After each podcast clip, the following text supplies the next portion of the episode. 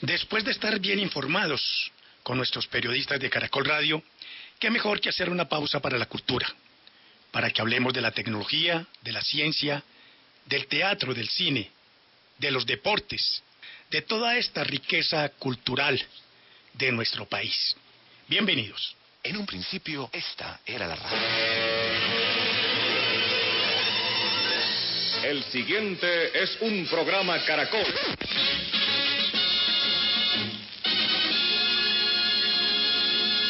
Con ustedes, emisoras Nuevo Mundo. Nuevo Mundo en Caracol Radio. Cultura para todos. Ya saben que nos encuentran en las diferentes redes sociales como Nuevo Mundo de Caracol Radio. Además, nos pueden escribir al correo nuevomundo@caracol.com.co para que nos hagan saber qué están desarrollando culturalmente desde su región para hacerles la respectiva difusión. No se olviden, nuevomundo.caracol.com.co. La cultura para todos está en las ciudades de Colombia.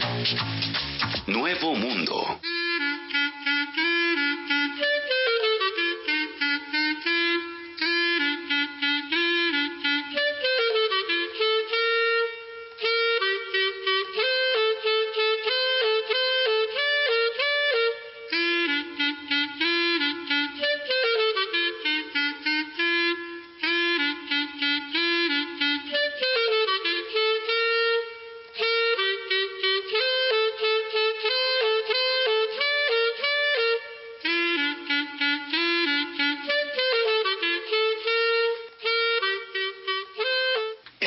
Acaba de sonar es precisamente la música de apertura de una composición original de Beethoven que se llama La Marcha Turca, en honor a la obra Las Ruinas de Atenas, que fue creada en 1811 y estrenada en 1812 y popularizada por el Chavo del Ocho. Pero no vamos a hablar del Chavo del Ocho, vamos a hablar de un evento muy importante en Armenia, porque se está llevando a cabo el festival Kindi Clarinete. Por eso hemos llamado a su organizadora, Daniela Miranda Henado, a quien le damos la bienvenida.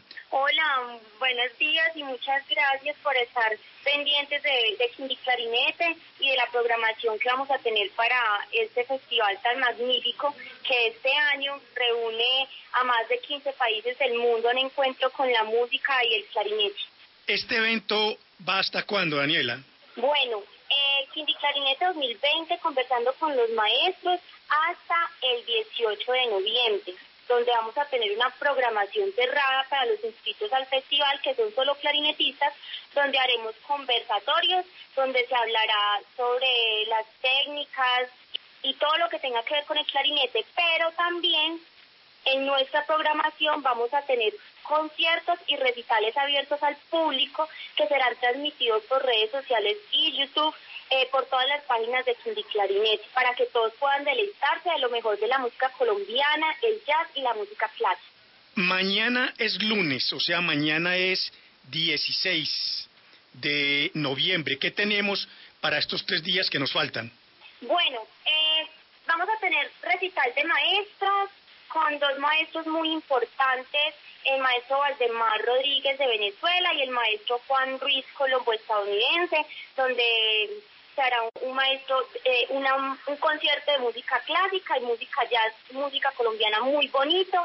Y el 18 tenemos un concierto de cierre espectacular con tres agrupaciones invitadas al festival, eh, provenientes de Bogotá, el Valle y el Cauca. Daniela, las personas que nos están escuchando a esta hora de la noche y que quieran eh, eh, participar en, en, este festival Kindi Clarinete, ¿en dónde los encontramos en las redes sociales y, y, estos conciertos, cómo los podemos disfrutar? Bueno, por redes sociales, eh, Festival Kindi Clarinete, en Facebook, en Instagram, en Twitter, en todas las, en todas las redes sociales aparecemos como Festival Kindi Clarinete. En YouTube Eh, vamos a transmitir por el canal de Manos al Arte, pero estoy segura que si ponen Quindi Clarinete también les va a aparecer toda la programación y todas estas actividades que tenemos programadas este año en conciertos y recitales. Independientemente de las clases magistrales, de las conferencias, de los recitales, eh, ¿hay un concurso de música de cámara? ¿Algo así parecido? Bueno, este año, pues por todo esto de la contingencia del coronavirus, solamente vamos a realizar el Festival Internacional de Clarinetistas. Eh, esperamos que el próximo año podamos hacer el concurso nacional de música de cámaras, que también reúne a mucha gente de todo el país, a muchas agrupaciones, a un encuentro con la música de cámara de Colombia y del mundo. Este año, pues lamentablemente no es posible, pero más adelante seguramente sí lo sacaremos adelante. El festival comenzó ayer, ¿cómo les ha ido? Bien, hemos comenzado con un concierto de bienvenida espectacular a cargo de la agrupación Guaira del Valle y la agrupación Ensamble Cruzado de Clarinetes de aquí del Quindío. Eh, tenemos mucha gente que está muy atenta sintonizando todo este proceso y ya pues Después de ese concierto de bienvenida ya iniciamos todo lo que tiene que ver con conversatorio. Cabe resaltar que Quindi Clarinete 2020 es organizado por la ONG Comunidad bajo la dirección de Daniela Miranda Hinao y con el apoyo especial del Programa Municipal de Concertación de la Alcaldía de Armenia y la Corporación de Cultura y Turismo de Armenia. También entidades muy importantes como CNC, USM y Estudio de Producciones que se han vinculado a este maravilloso encuentro de música. Ahí está entonces, ya nos acaba de, de decir Daniela, su organizadora, qué es lo que vamos a tener hasta el 18 de este mes en Quinde Clarinetti. Que bueno, ahí está la invitación para todos los amantes de la música colombiana, de la música clásica y de los que aman el, clarinete, pues ahí tenemos entonces para que lo disfruten. Daniela, muchas gracias. A ti muchísimas gracias y espero que todos se conecten y estén súper sintonizados con la programación de Quindi Clarinete, donde el clarinete será el principal protagonista, pero también van a jugar un papel muy importante todos los demás instrumentos eh, sinfónicos, así que esto va a ser para todos los públicos, para todas las edades, para todas las personas. No se lo pierdan que va a estar buenísimo.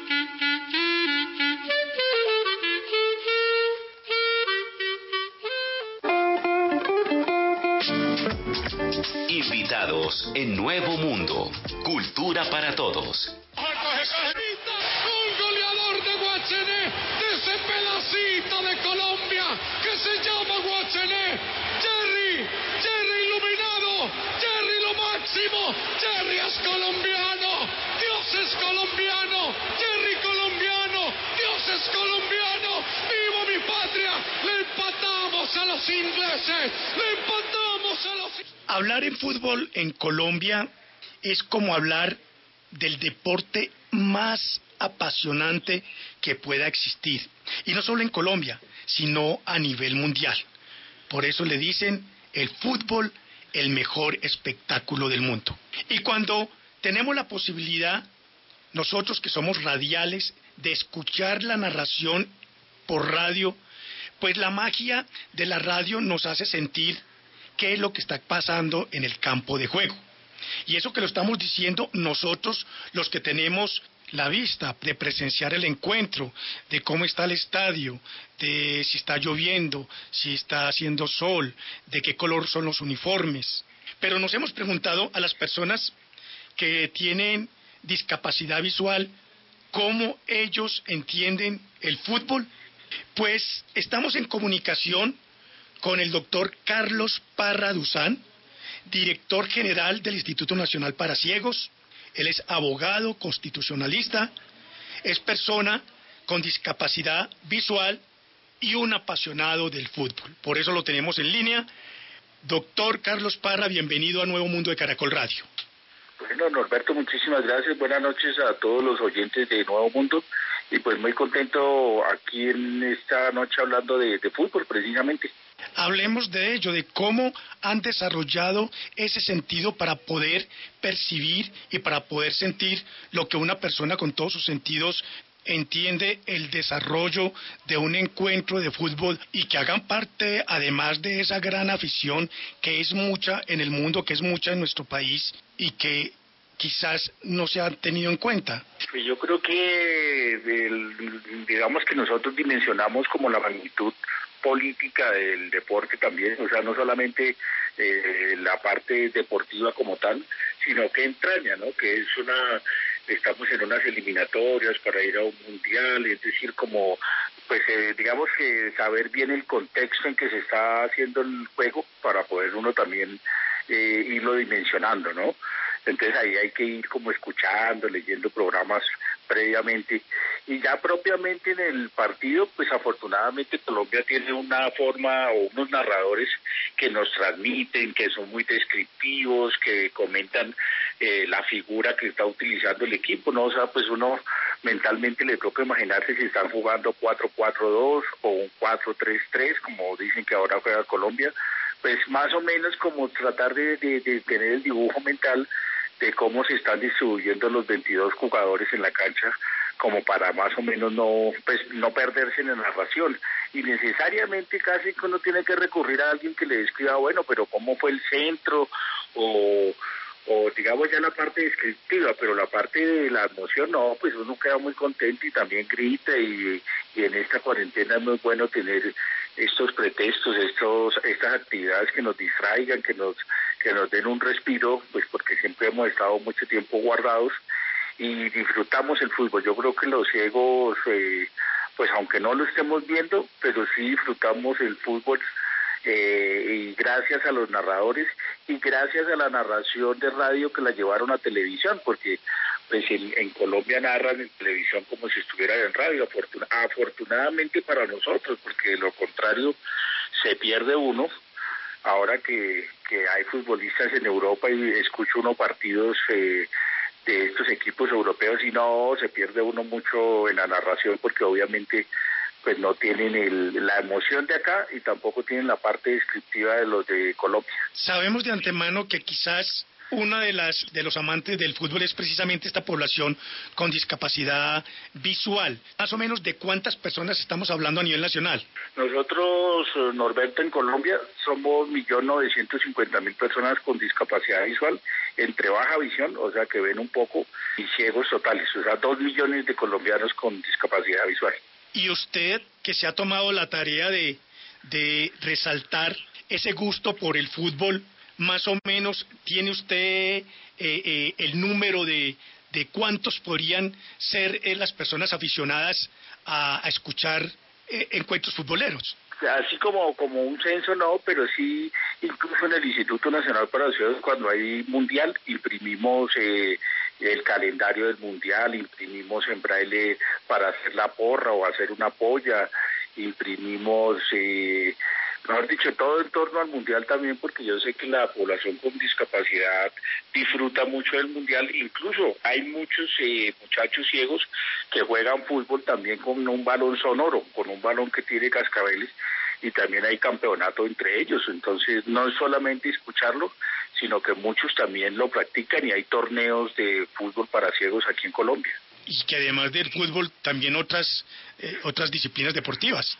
Sí, entre otras, entre otras eh, disciplinas, pero digo que el, el, fútbol pues les encanta y digamos que eh, pues despierta otro tipo de pasiones. Uno, pues claro, hay muchos que practican otros deportes, pero definitivamente eh, nosotros no nos queremos, no nos queremos quedar como por fuera. Si en cada partido armamos un plan o si hay un grupo de amigos, entonces yo generalmente voy, a veces me, me, sujeto a la narración del televisor o a veces voy con mi propio radio y además de poder compartir como acto social, pues también disfruto de mi partido y me apasiono y grito, claro, yo creo que eso como para todos los seres humanos es muy importante enfocar esa pasión y gritar y, y angustiarse por, por, por un partido, eso también es muy emocionante.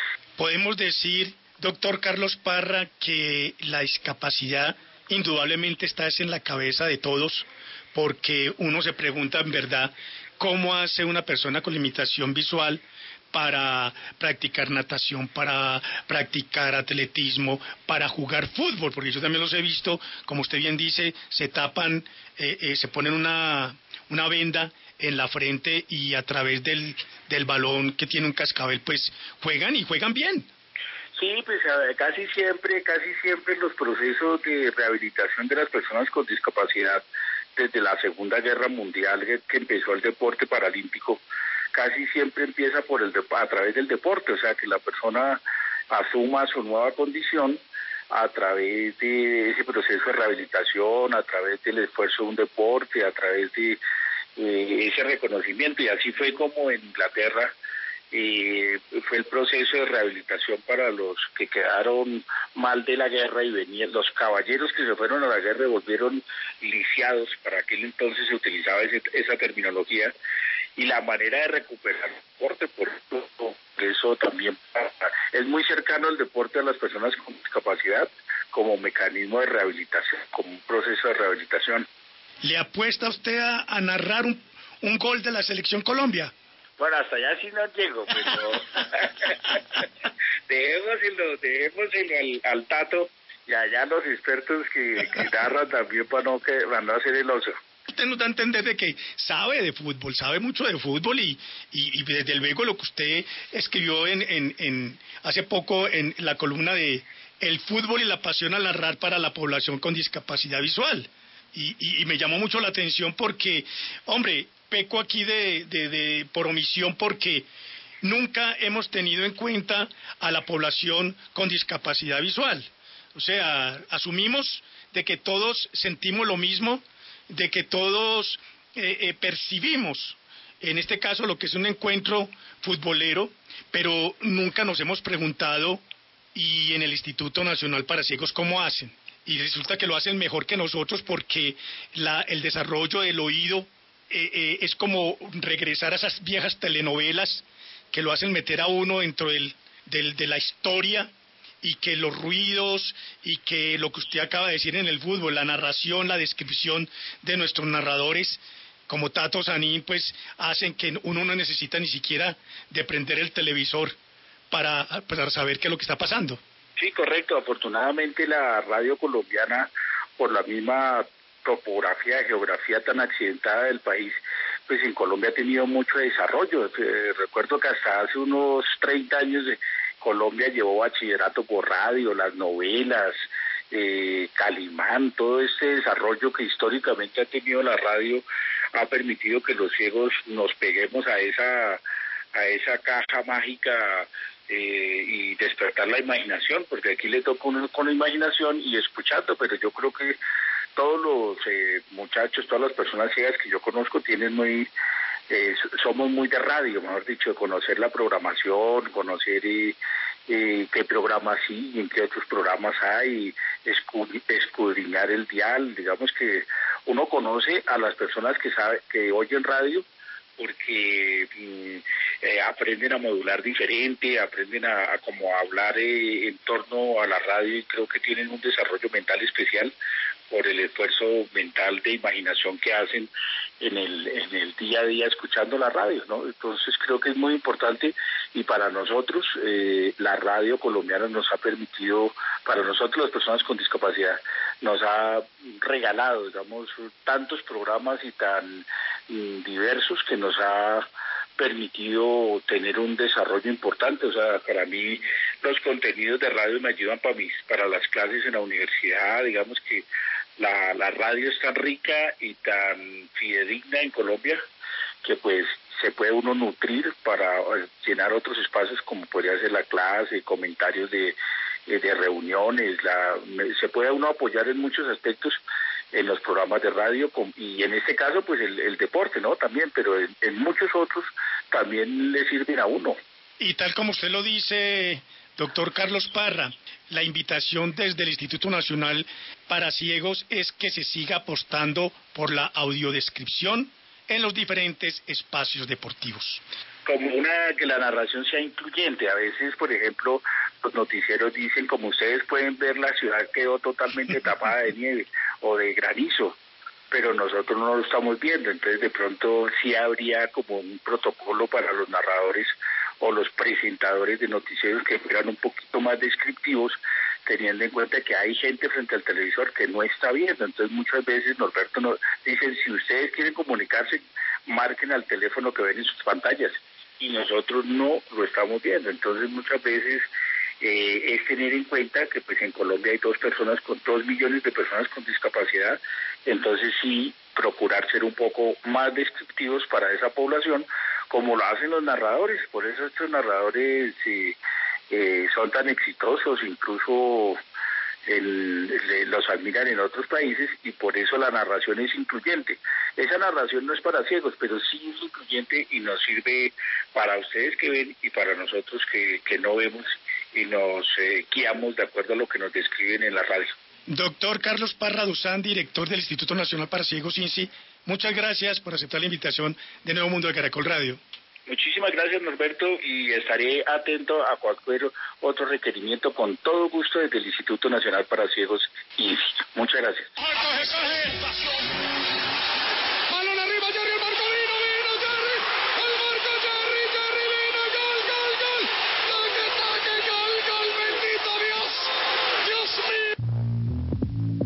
La cultura para todos está en las ciudades de Colombia.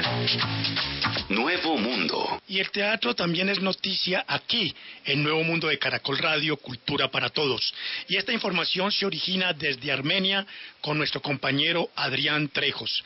Adrián, muy buenas noches. ¿Y de qué se trata? El cuerpo es tu instrumento, muévelo como se te dé la gana.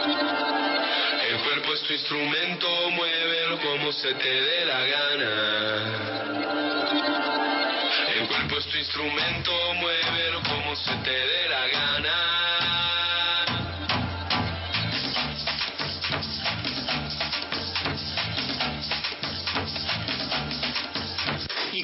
Esta canción de Cabas, pues la fiesta de tambores, el telón de Teatro Azul, uno de los teatros más importantes del departamento del Quindío, vuelve a abrir sus puertas. Claro, con muchas restricciones, pero el teatro está vivo. Hablamos con Jimena Escobar, la codirectora de Teatro Azul, y nos habla sobre esta trilogía del teatro necesario, como han llamado esta apertura del teatro, con tres obras que se van a presentar precisamente desde el próximo 19 de noviembre aquí en Caracol. Bueno, vamos a empezar con una temporada que es muy significativa para nosotros en este momento, que se la denominamos Trilogía del Teatro Necesario.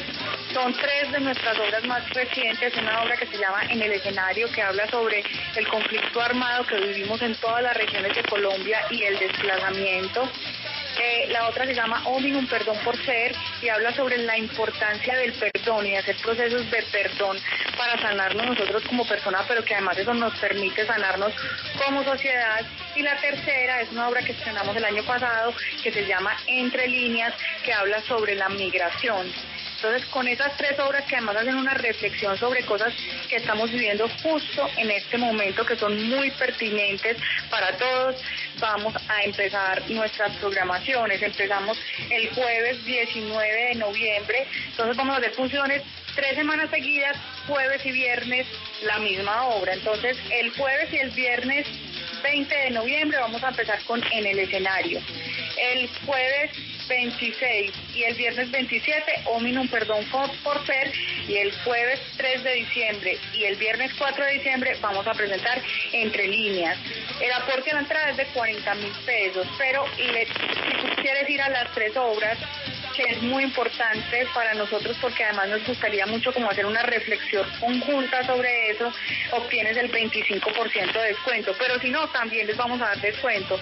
Entonces la idea también es que, que se acerquen a nuestra página web www.teatroazul.com, que nos llamen, que nos sigan por redes sociales y que puedan adquirir sus boletas y su cupo desde antes, porque además cada que vendemos una boleta, entonces ya tenemos que ubicar a esa persona en el teatro para poder para poder saber, o sea, como estratégicamente dónde sentar a la gente y que no que cumplamos con todos todos los requisitos para estar todos seguros dentro del teatro. Jimena Escobar también habló de las medidas que tienen que tomarse tanto ellos en el teatro como quienes van a ir a disfrutar de estas funciones aquí en Armenia. Bueno, pues primero pasamos como todos los protocolos a la alcaldía, nos los aceptaron, cumplimos con todas las normas, empezamos como un proceso de desinfección general del teatro, y sí, hemos hecho pues un lavado muy grande del teatro, eh, estamos organizando pues como todos los, los espacios en que puede ir el público, que además es muy limitado, la verdad es que vamos a hacer muy poquitos por función, pero, pero estamos felices de hacerlo así y estamos pues como cumpliendo todo, todo muy juicioso para que todos podamos encontrarnos con las distancias que nos permitan estar seguros, pero que también nos permitan estar cerca y poder vivir en vivo el arte, que creo que es fundamental y que nos está haciendo mucha falta a todos. Yo creo que nos está haciendo falta ese encuentro vivo con el arte y poder participar de ese tipo de espacios que no sea solo a través de las pantallas. Bueno, nosotros pues en este momento estamos haciendo una desinfección, pero cada vez que vayamos a hacer una función, antes de hacer la función tenemos que fumigar con un líquido especial, después de que se vaya la gente tenemos que volver a fumigar el teatro y a limpiar todo solo podemos tener el, el 19% de ocupación, no podemos ver más en el teatro. Cada persona, a no ser que vayas con tu grupo familiar, puedes sentarte al lado de alguien, pero si no, no puedes sentarte al, lado de alguien.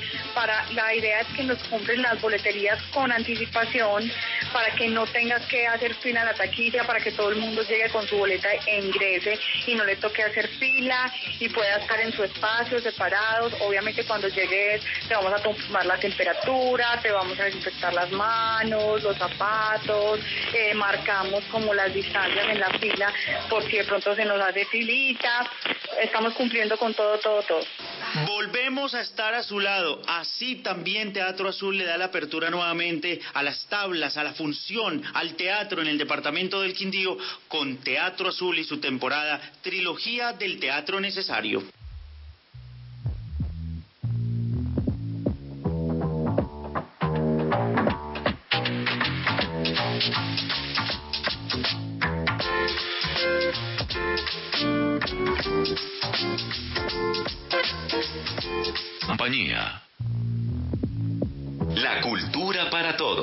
Está en las ciudades de Colombia. Nuevo Mundo.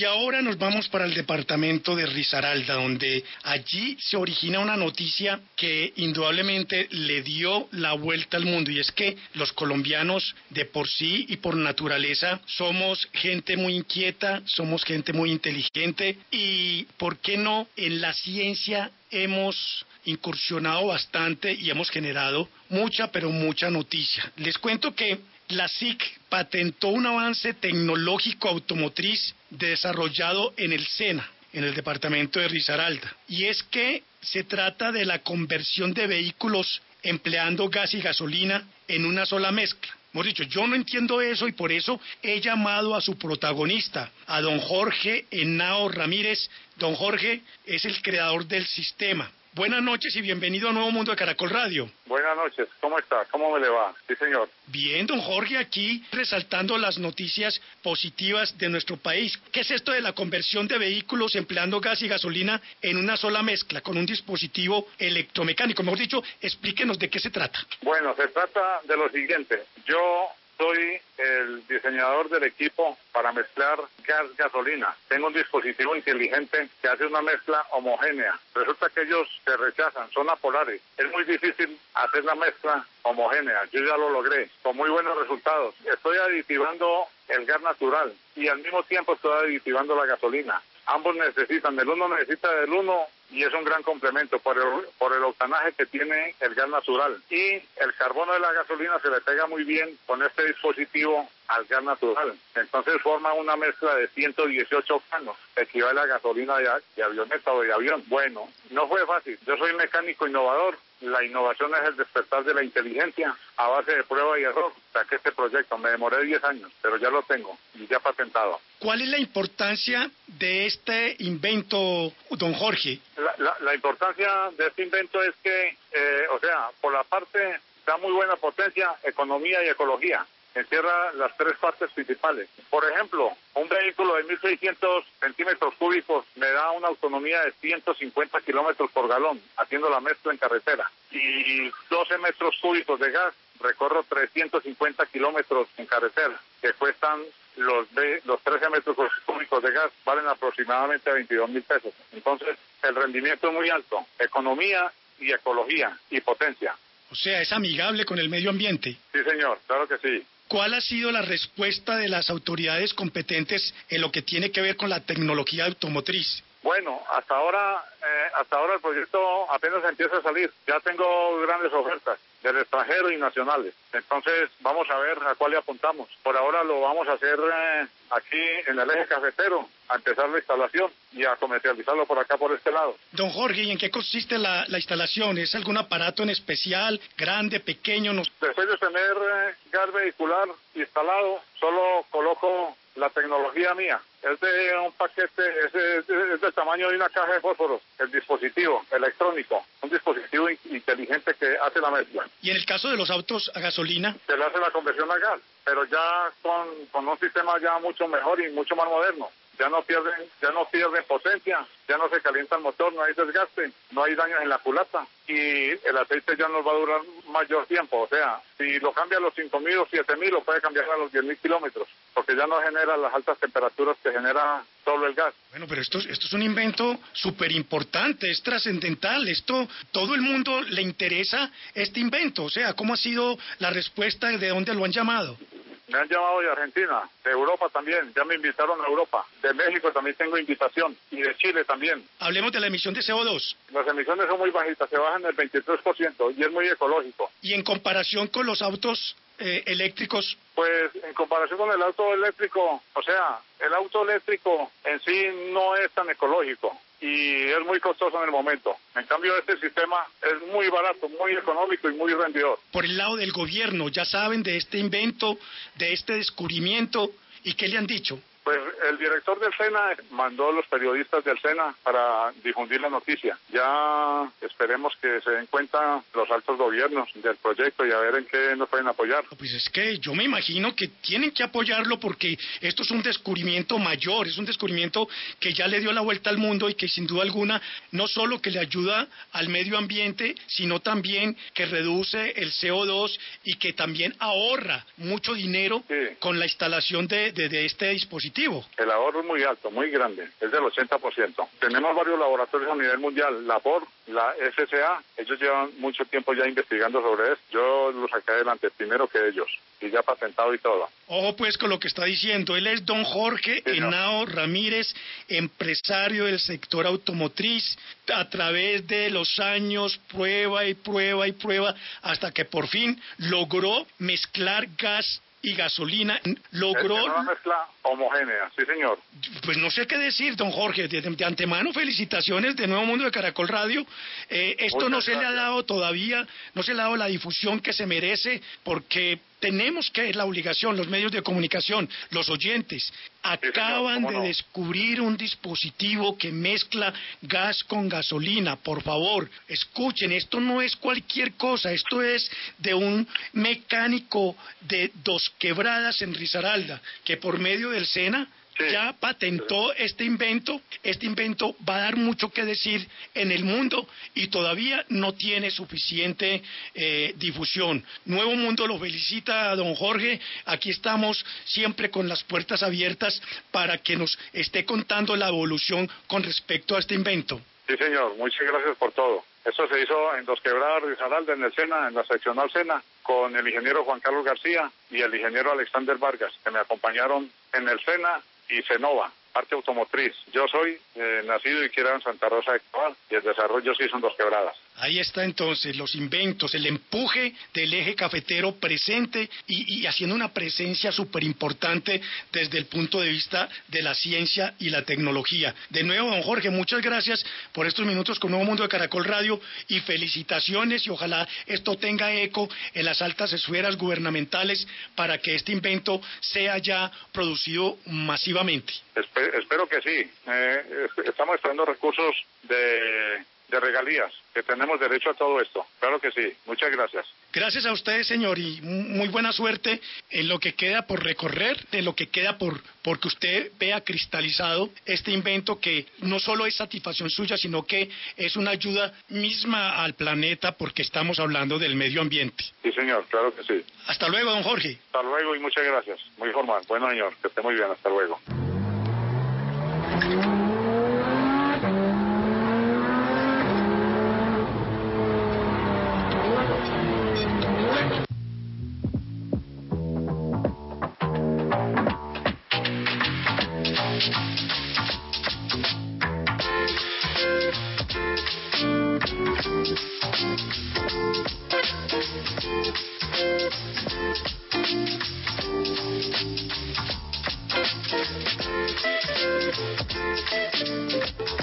Increíble pero cierto, nos lo acaba de decir don Jorge Henao Ramírez. Se trata de la conversión de vehículos empleando gas y gasolina en una sola mezcla, con un dispositivo electromecánico que optimiza el proceso de combustión de los vehículos automotores. Un aplauso a este señor mecánico automotriz. Seguramente los medios de comunicación le van a dedicar el tiempo suficiente para que nos hable de este invento. Ahora hablemos de libros. Hablemos de libros porque nuestro compañero Carlos Castro nos tiene novedades literarias. Carlos, buenas noches. ¿Y de qué se trata? Norberto, la novedad que traemos es de Melba Escobar. Cuando éramos felices pero no lo sabíamos. Cuatro viajes entre Colombia y Venezuela en tiempos apocalípticos. Sale bajo el sello de Seix Barral que en Colombia distribuye Ediciones Planeta. Melba, bienvenida Caracol Muchas gracias, Carlos. Pues eh, digamos que lo que quise hacer fue un poco entender cómo se ve el Prado del otro lado, ¿no?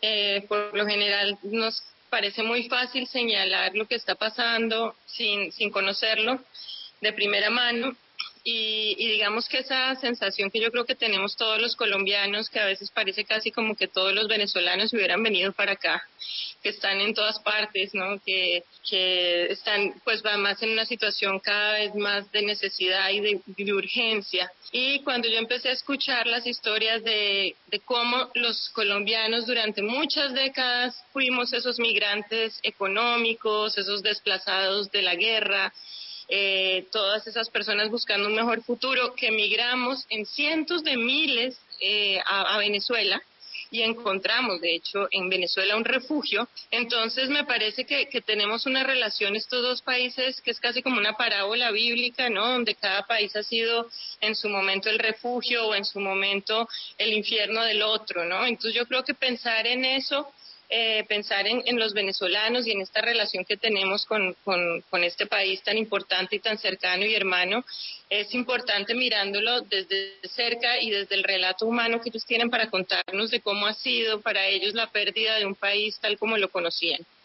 Melba, alguien dijo alguna vez que Colombia y Venezuela éramos hermanos eh, siameses pegados por la espalda, no nos conocíamos, no sabíamos de nuestros dolores, de nuestras tristezas, sino a veces de nuestras alegrías, de nuestra música, de nuestras telenovelas, de nuestras historias. Estos cuatro viajes se dan a partir de cuándo, cuándo fueron esos, esos cuatro viajes a conocer de cerca, a, sentir qué pasaba en Venezuela. Bien, pues digamos que yo creo que... Eh, Hubo un, un, eh, hecho que fue fundamental. Mi mamá murió hace un año exactamente de un cáncer terminal y, y fue una, pues, un duelo muy difícil. Eh, fue muy difícil sobre todo el momento en que ya era claro que su enfermedad iba a ser definitiva. Y ahí yo em, sentí, me sentí quizá más sensibilizada hacia el dolor ajeno, más conectada como con esas historias de duelo, que yo creo que además en Venezuela curiosamente ha sido un duelo colectivo, ¿no? La pérdida de, la nación, pues, y me sentía muy de alguna manera como muy conectada con ese dolor ajeno que a veces nos cuesta entender. Entonces empecé a viajar hace un año y medio. Sin embargo, el cuarto y último viaje lo hice en febrero de este año. Casi me quedo allá porque eh, yo llegué a Colombia y ya empezaron a cerrar fronteras, ya, pues estando allá me enteré de la pandemia. COVID-19 fue la primera vez que escuché que eso estaba pasando en el mundo estando en Caracas. De lo que conocemos acá, de lo que nos enteramos por las noticias, por lo que nos cuentan los mismos migrantes, cambió mucho el concepto que tenía Melba Escobar de lo que estaba pasando en Venezuela, se modificó, se puso un poco más ácido, un poco más amargo, un poco más dulce. Pues digamos que es que es muy complejo, ¿no? Es un tema supremamente complejo y, y digamos que sobre todo lo que queda muy claro es que no lo podemos reducir a, consignas o a eslogan o a simplificaciones que muchas veces se, se utilizan eh, con intereses políticos. Y digamos que parte de lo que yo quería era, bueno, a los pobres los han cogido de comodín para las elecciones, no solo en Colombia, también en Estados Unidos y en todas partes. Eh, habla, se habla con mucha ligereza del castrochavismo, se habla con mucha ligereza de la oposición, pero realmente uno cuando se acerca a conocer los relatos diarios de la gente en su día a día entiende un poco más cómo todas esas ideas que simplificamos tienen un origen en, una cultura y en una sociedad y, en algo que también somos los colombianos, ¿no? Porque yo creo que sin duda alguna somos hermanos, esa es una de mis conclusiones, sin duda, uno está allá y está comiendo arepa y está oyendo a Willy Colón y está oyendo a Carol G. Sí, hay mil cosas que nos hacen hermanos. Eh, hay un sentido del humor caribeño maravilloso que son capaces de reírse de lo más trágico y eso es fantástico y eso también nos hermana. Eh, una resiliencia que también compartimos, ¿no? Es, eh, Colombia por la guerra tiene una gente muy guerrera, Venezuela sin duda también la tiene y creo que lo que es importante es no olvidar que en momentos particularmente críticos, la humanidad puede ser capaz de sacar lo mejor de sí misma. Eso es algo que lo vemos en este libro, lo vemos hoy en día en Venezuela y debe ser un ejemplo para, para los colombianos también. Estamos con Melba Escobar, la autora de este libro, Cuando éramos felices pero no lo sabíamos, cuatro viajes entre Colombia y Venezuela en tiempos apocalípticos. Unas 330 páginas, aparece bajo el sello de Sex Barral, que en Colombia lo representa eh, eh, Ediciones Planeta. Planeta Editorial. Hay muchas historias acá, muchos personajes, Melba, cada uno más interesante que el anterior o igual de interesante que el anterior. ¿Qué personajes se quedan en el corazón, en la mente, eh, cuando hablamos de este libro, eh, Melba? Bueno, hay una historia, yo, yo soy columnista también del diario El Tiempo y esa la publiqué hace como un mes eh, porque fue muy duro. Eh, digamos, eh, estos viajes uno los realiza con lo que se conoce como un fixer. Un fixer es, eh, son las personas que en países que están en guerra o en situación de conflicto se encargan de guiar y, acompañar a los periodistas, ¿no? Entonces había un fixer que se llamaba Daniel Torres, que fue asesinado hace un mes en Caracas, fue mi fixer y el de muchos reporteros de todas partes del mundo, porque era además un hombre encantador, maravilloso, de esos rebuscadores latinoamericanos que no se varan en ninguna parte, ¿no?